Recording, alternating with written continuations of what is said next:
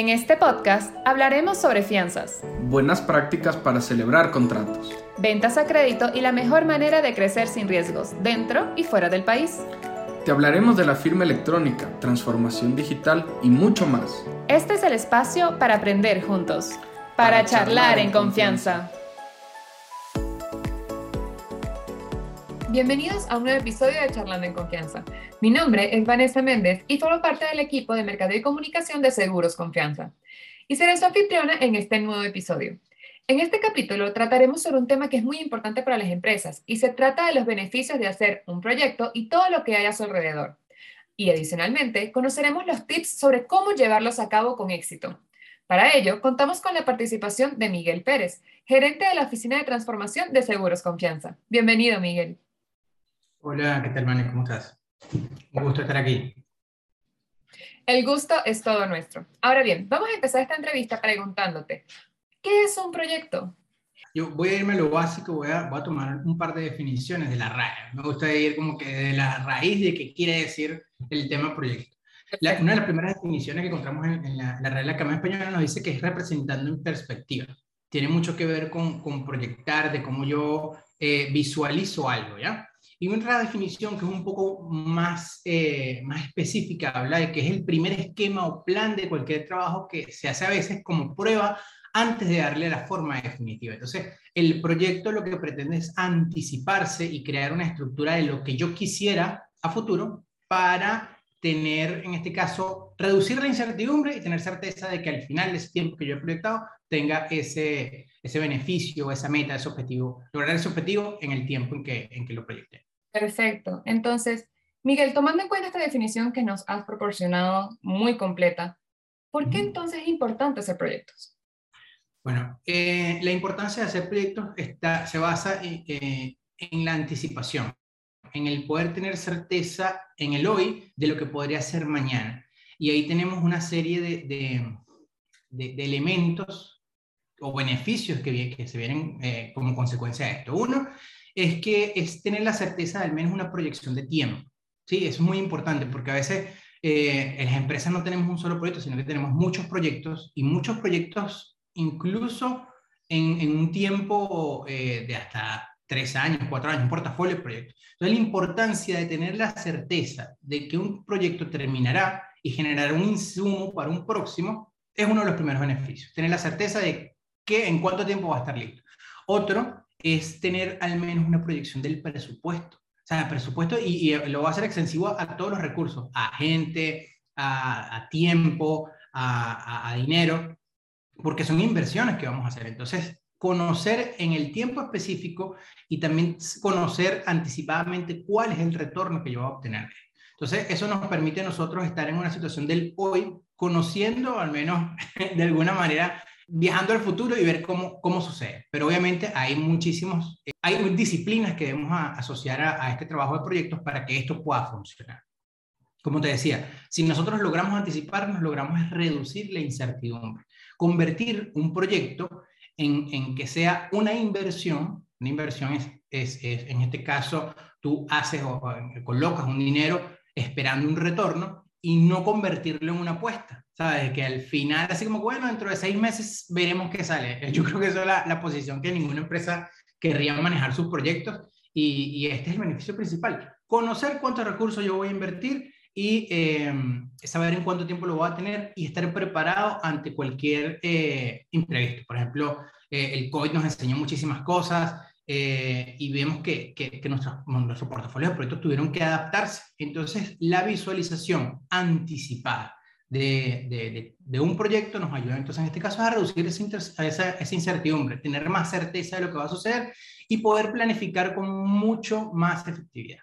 Muy valioso lo que nos comentas y de hecho te comento que yo realicé una búsqueda hace unos días ¿no? en la página de El Público Responde sobre la palabra proyectos para conocer qué es lo que las personas en Ecuador suelen preguntarse sobre este tema. Y el interrogante más frecuente, que más salió, que más surge, por, por así decirlo, es ¿por qué fracasan los proyectos? O sea, ¿cuáles son las principales causas para que esto ocurra? Te voy a hacer pregunta. La principal señal de fracaso de proyectos es la ausencia de resultados. Hay, hay en este caso muchos elementos que debemos entonces descomponer para poder identificar cuáles son aquellas debilidades del trabajar en proyectos que no debemos caer nosotros o que más debemos convertir en fortaleza para que generemos resultados. Algo bien importante acá es que la medición de un proyecto puede ser engañosa, ¿ya? Cuando nosotros nos enfocamos demasiado en el, en el proyecto y en las actividades del proyecto, eh, podemos estar orientando nuestras mediciones a las actividades y en realidad el proyecto lo que trae detrás es una oferta de valor. Nosotros deberíamos medir es cómo esa oferta de valor está implementada. En la medida en que yo voy capitalizando la oferta de valor, estoy obteniendo ese resultado. Pero si yo mido actividades como decirte que no, bueno, para hacer tal cosa hay que hacer 10 reuniones y ya yo, me, ya yo realicé las 10 reuniones y tengo 100 de, de, de avance, eh, lamentablemente no tenemos la certeza de que en realidad estemos entregando ese oferta de valor. Entonces, precisamente hoy quiero eh, que descompongamos un poco acerca de cuáles son esas, esas principales falencias que hacen que nuestros proyectos eh, terminen en fracaso. La primera de ellas es la claridad en los objetivos. Y suena como que muy básico, pero, pero vamos a hablar un poquitico más acerca de eso. El objetivo claro es un objetivo que tiene un alineamiento estratégico. O sea, primero, definir una estructura, de, una estructura estratégica y que ese objetivo esté pegando directamente en los problemas que tiene la empresa. ¿Sí? estos objetivos deben ser consecuentes con la estrategia del objetivo porque necesitamos que todo el mundo esté remando en la misma dirección. ¿Y cómo nosotros logramos de que todos esos esfuerzos eh, vayan de la mano o estén remando hacia el mismo sitio? Es que nosotros respondamos los porqués de los equipos. ¿sí? Es muy importante. Toda la empresa debería tener conocimiento y claridad de por qué estamos apuntando a ese objetivo. Y ustedes me dirán así, pero bueno, Miguel, pero ¿qué tiene que ver el objetivo con, con, lo que vayan a hacer en los proyectos de la empresa. Tiene mucho que ver, porque un, un proyecto que no apunte el objetivo lamentablemente no está, no está alineado y probablemente estemos ahí eh, invirtiendo en, esfuerzos que probablemente no vayan a estar eh, generando el, el, resultado que nosotros queremos. Entonces, el primero es tener ese objetivo claro, el objetivo claro y alineado a la estrategia para que nosotros podamos trabajar y descomponer este objetivo en uno o varios, un portafolio de proyectos. ¿ya? Lo segundo de ello es establecer una gobernabilidad. Una gobernanza de proyectos eh, que sea sencilla, que la gente entienda, a la gente le quede claro cuál es el rol de cada persona. Entonces, esto tiene una intención específica. Ya tenemos un objetivo y tenemos ahora las personas agrupadas de una manera. Entonces, lo que queremos es que fluya la sinergia, que cada persona sepa en dónde inicia y dónde culmina su participación. ¿Cuál es el, el problema de que la gente no sepa dónde termina su parte? En que una persona pueda estar ejecutando dos roles a la vez o esté completando actividades de otra persona. Entonces tú dirás, bueno, pero ¿qué hay de malo en eso? ¿Qué hay de malo en eso? Que recuerda que cada proyecto es como, es como una tesis de grado. Eh, yo veo los, los, proyectos como, como oportunidades de formar a tus personas, oportunidad de, de fortalecer los liderazgos, quizás de, de evolucionar las, las, capacidades y competencias de tus equipos. Entonces es muy importante que nosotros sepamos esa, eh, o delimitemos cada una de las participaciones del equipo. Entonces, roles claros y actividades claras en donde inicia y culmina cada uno de ellos. Claro, además de que el no conocer cuál es tu lugar como tal puede también generar reproceso. Exactamente. En la medida en que yo, o sea, yo sea muy proactivo eh, y, y, quiero adelantar trabajo, probablemente no soy la, la, persona que esté trabajando más en equipo, la que sea más, más productiva, porque probablemente estoy replicando actividades de otras áreas y le estoy dejando, le estoy quitando ese aprendizaje a otras. Entonces, eh, esto depende muchísimo del trabajo en equipo, de esa comunicación transversal, que es uno de los, los puntos que vamos a hablar en lo, en lo, sucesivo. Otro de los puntos que quiero conversar es, a, a, no sé si le, se les ha pasado a las personas que nos escuchan, que es que un proyecto suele ser elástico. Y hablo de esos proyectos elásticos, esos proyectos eternos. Que los proyectos inician con, con un equipo, con un objetivo, y probablemente ese proyecto dura años y dura años y, y al final eh, termina estableciéndose como un departamento. Entonces es importante conocer que una de las características primordiales del proceso es que tiene un inicio y tiene un fin. O sea, no existe un proyecto eterno, eh, todos los proyectos deben terminar eh, porque tienen una naturaleza, bueno, obviamente fue un, un proyecto fue concebido con un objetivo y un alcance. Y el extender estos alcances no, no nos ayuda en nada porque estaríamos atentando contra el principio de un proyecto, que es la anticipación.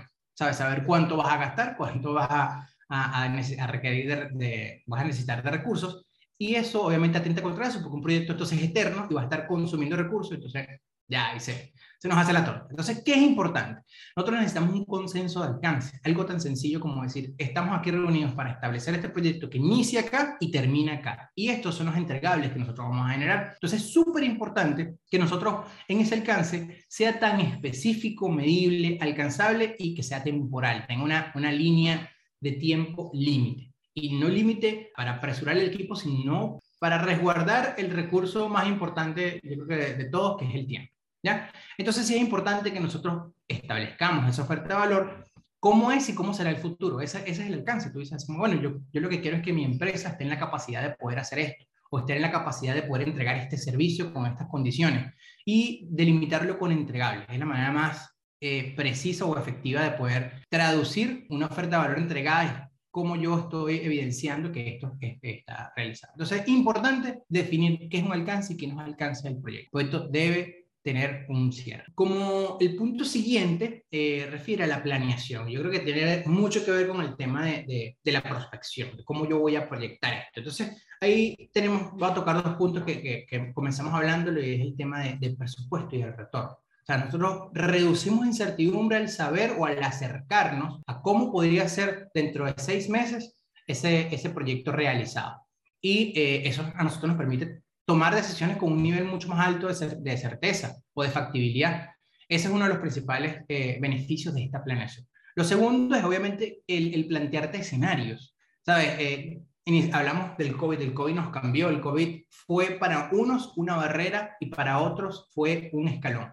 ¿sí? Fue una palanca.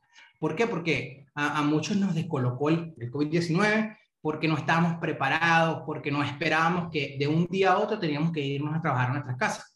Pero por otro lado, empresas venían trabajando en proyectos de un esquema de, de, omnipresencialidad, de donde puedan estar desde sus casas, a compartir. Entonces, algunas empresas ya, tenían, ya estaban preparadas para ello.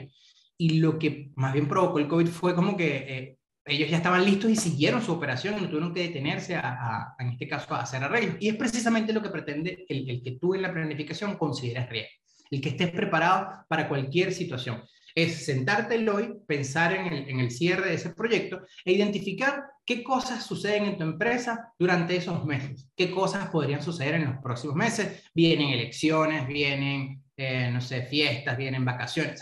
debemos considerar todos estos elementos y colocarlos como realidad alternativa. bueno, ¿qué pasa si? ¿Y qué pasa si? ¿Y qué pasa si? Entonces es importante que nosotros tengamos esa capacidad de visualización y de que no, no, no, no hagamos esta parálisis por análisis, de que nos llegamos y nos pasa algo y tenemos que sentarnos a pensar qué es lo que va a suceder. Entonces, esta agilidad que hay detrás del poder plantearse un, una, un escenario fortuito, eh, le va a dar, eh, en este caso, agilidad a la empresa de poder tomar decisiones. Sabes que me parece bastante interesante lo que comentas, porque de hecho creo que en, en algún momento en la universidad nos explicaban una teoría sobre que al momento de que nosotros hagamos nuestros proyectos este, y todo esto, nosotros analicemos todas las formas en las que podría morir el proyecto. O sea, todas las formas en las que podría fracasar o en las que, cómo podría morir todo lo que nosotros estamos haciendo, todo lo que podría hacer que fracase.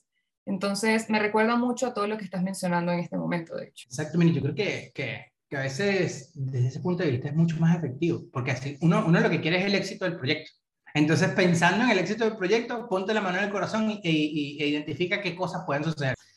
Eh, a mí me recordó mucho a, Bill Gates porque yo creo que fue una de las pocas personas que sabía que venía una pandemia. El tipo tenía una, una charla de TED en donde hablaba de que la, la, próxima amenaza sería una pandemia. Yo creo que nadie tenía puestos en sus planes. Y bueno, y, y si alguien me escucha, yo le brindo un café a que, a que me diga que tenía eso en sus planes, pero obviamente me envía una foto del documento impreso. Nadie está preparado para eso, pero imagínate, tener dentro de tu plan eh, el tema de la pandemia, eh, y estar preparado para ello. Imagínate, la, la, la más bien se, se, convertiría como hasta un elemento diferenciador. Sea, imagínate tu plan considerando eso y tus proyectos puedan sobreponerse a un tema como este. Increíble. Entonces ve todo lo poderoso que es el poder visualizar de una manera como que con ese instinto protector de la propuesta de valor de tu proyecto. Entonces decir, bueno, yo voy a generar tantos planes de contención tenga yo para darle continuidad a mi proyecto. Entonces es súper importante el tema de la planeación por temas de retorno y saber qué vamos a invertir, y dos, por el tema de qué puede impedir el éxito de mi proyecto. Entonces, el último punto que voy a tomar con respecto a, las principales causas de fracaso de los proyectos es el tema de comunicación. Y yo pienso que el 80% de los proyectos está hecho de lo que puede aportar la gente y de cómo ellos interactúan. Hablamos acerca del tema del consenso, del alcance, de cómo el alcance es tan importante, la gobernabilidad, también tomamos el tema de que si no existe una gobernabilidad, la gente empieza a hacer el trabajo de otro empezamos a, a replicar esfuerzos. Entonces, estamos viendo de, que, de por qué es importante la comunicación. Al, al, momento en que tomamos el tema de los objetivos claros, que probablemente no existe un objetivo claro, eh, hablamos acerca de cómo el equipo, la gente puede internalizar el objetivo y hacer lo propio. ¿Y, y, y por, qué, por, por, qué, es tan importante? El conocer el porqué de las cosas va a permitir que la gente colabore en cierta medida o en más medida. ¿ya? Por ejemplo, eh, si yo estoy generando, estoy en en misión de generación de los, objetivos, lo que va a ser este año, o del periodo que nosotros definamos, es importante que yo en esos objetivos estén embebidos las necesidades de mis equipos, ¿ya? De que yo esté colocando en mi objetivo lo que yo quiero lograr y que eso que yo quiera lograr esté dentro de las soluciones de los, de los problemas del día a día de la gente, ¿ya? Porque es es, sumamente importante de que los participantes del proyecto sientan de que sus problemas se están resolviendo o de que sus proyectos están, eh, sus procesos, perdón, están evolucionando a partir de la participación de ese proyecto. Este es un elemento de éxito en los proyectos. Es importante que la gente tenga, uno, claridad de cuál es el objetivo, dos, del por qué lo estamos haciendo. No es lo mismo que yo te diga, haz este proyecto porque es bueno para ti, o que tú tengas conocimiento de que oye, yo estoy participando en este proyecto porque esto va a representarme un cambio en mi proceso y me va a ser mucho más eficiente en el uso del tiempo, voy a llegar a más clientes, voy a aumentar la productividad. Entonces, ves lo distinto, o en este caso la, la ventaja que hay detrás de que el equipo se siente identificado con el éxito de este proyecto. Entonces, es súper importante que la gente conozca de qué y por qué están haciendo las cosas. Entonces es importante que nosotros seamos transversales en este propósito. Como te decía, desde el, todos los colaboradores en la empresa deberían estar conscientes de cuáles son esos propósitos de la empresa y debería ser súper eh. O sea, el propósito de la empresa debe ser uno para todos y a partir de ahí debería desarrollarse todos nuestros objetivos y toda la, la, la, la estructura de objetivos, portafolio de proyectos, desafíos y oportunidades de mejora. ¿Sabes? Esto va muy ligado a lo que acabo de decir pero es importante que nosotros nos aseguremos de que cada uno de los objetivos de la empresa esté apuntando a los verdaderos problemas y que los problemas, a los problemas que tiene todo el equipo con eh, contacto diario. O sea, súper importante de que ellos sientan de que cada uno de estos proyectos está aportando a mejorar su proceso, a mejorar sus, sus departamentos. Eso es lo que tendría que ver con todas aquellas brechas o en este caso los principales elementos que hacen que nuestros proyectos suelan fracasar. Y realmente ha sido muy valioso todo este árbol de contenido que nos has brindado. De hecho, en retrospectiva nos has contado sobre las causas por las que suelen fracasar, como por ejemplo no identificar el alcance, no tener claro el objetivo, el tema de la comunicación, que, ah, bueno, creo que para todos es sumamente importante, la planeación y sobre todo no distinguir las etapas y los riesgos. Entonces, ahora que pudimos conocer como que cada una de estas brechas que tú mismo mencionado, ¿no? Sobre por qué los proyectos pueden fracasar, sobre qué es un proyecto y sus beneficios, te pregunto, ¿cuáles son los tips o recomendaciones que le podrías dar a nuestros oyentes para llevar a cabo sus proyectos y que los puedan llevar de la manera más exitosa posible? Lo voy a hacer en orden inverso. La definición del objetivo y la estrategia es súper importante, que nosotros la tengamos claro y que, y que sea comunicado oportunamente que sepamos el tiempo que nosotros necesitamos. Para definir estos objetivos de estrategia, importante, escuchen a sus equipos, resuelvan los problemas de sus equipos. Creo que los principales, los principales desafíos de todas las personas que estamos en el área de proyectos es el tema de gestión del cambio. O sea, de cómo las personas que vienen realizando una actividad por años se sienten seguros haciéndolo, eh, probablemente un, un cambio en sus procesos representaría incertidumbre para ellos y probablemente es incómodo ese proceso. Entonces, empecemos trabajando desde la raíz que mueve los proyectos, resolver los problemas que nos aquejan a todos en el compañía. Entonces, a partir de ahí, empezar a trabajar y que los objetivos tengan embebidos ese alcance. Número uno, define con claridad y comunica oportunamente los objetivos. El tips número dos le, sería establecer un, horizonte puntual para alcanzar.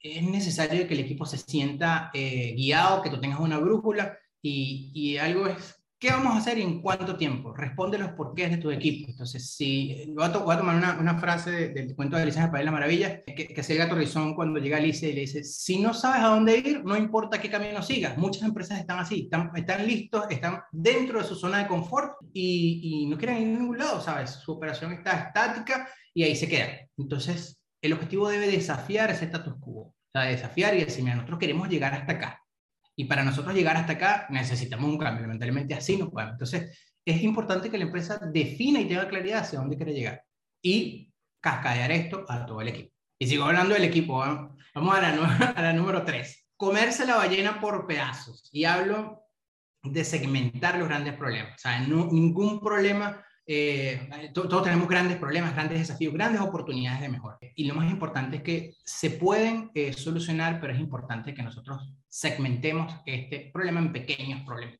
¿Ya? ¿Sí? Vamos a segmentar esta gran oportunidad de mejora en unas más pequeñas y es literal, cómete la ballena por pedazos. Tú dices, bueno, yo no me puedo comer esta ballena completa, lo que busco un cuchillito y empiezo a picar eh, con, con, respeto a mi amigo vegano, disculpe, es segmentar este gran problema en, algo muy pequeño. Entonces, es la medida en que el equipo se va a sentir que uno está a la altura de solucionar el problema. ¿sabe? Tener victorias tempranas en proyectos es súper importante. Recuerden que esto, voy otra vez, el 80% depende de la gente. La gente necesita saber que está a la altura del problema, necesita saber que está pudiendo con este desafío entonces es súper importante que lo segmentemos y que ellos sientan de que sí están, lo están logrando y de que puedan incluso ellos hacer una proyección y decir, ah, mira, si ya hemos venido logrando este 25%, el 75% restante lo hacemos en tanto tiempo y sí podemos.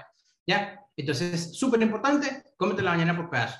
El cuarto, tener claridad de los recursos. Y yo les voy a decir algo, eh, esto, esto conlleva más allá de tener claridad de los recursos en, en, en un vicio que regularmente tienen las empresas y que son los ciflojos. ¿Ya? Ese sí complaciente a, la dirección de que sí, sí podemos, sí, sí podemos, sí, sí podemos, sí, sí podemos, porque eh, regularmente no está mal visto que tú digas que no, que no se puede, que no tenemos capacidad, pero eh, la, verdadera, la verdadera manera de poder atender esto es conociendo, teniendo la certeza de cuáles son los recursos disponibles, ¿sí? De poder mapear o identificar todo, todos los recursos que tienes alrededor, ver en los que estás actualmente ocupándolos y cuál es tu capacidad para hacerlo. Entonces, eh, es mejor tener no, eh, unos no firmes que nos permiten desencadenar nuevas alternativas. Así como que, mira, no tenemos capacidad, pero podemos hacer esto. ¿Sí? Yo creo que es mucho más, eh, mucho más catapultador la manera en que tú definas eh, tu límite de capacidad porque sí va a permitir la continuidad de la ambición de la empresa. Entonces es súper importante tener claridad de los recursos eh, disponibles. ¿Cómo se hace eso? Ya te hace muy bueno. Ten reuniones con tu equipo.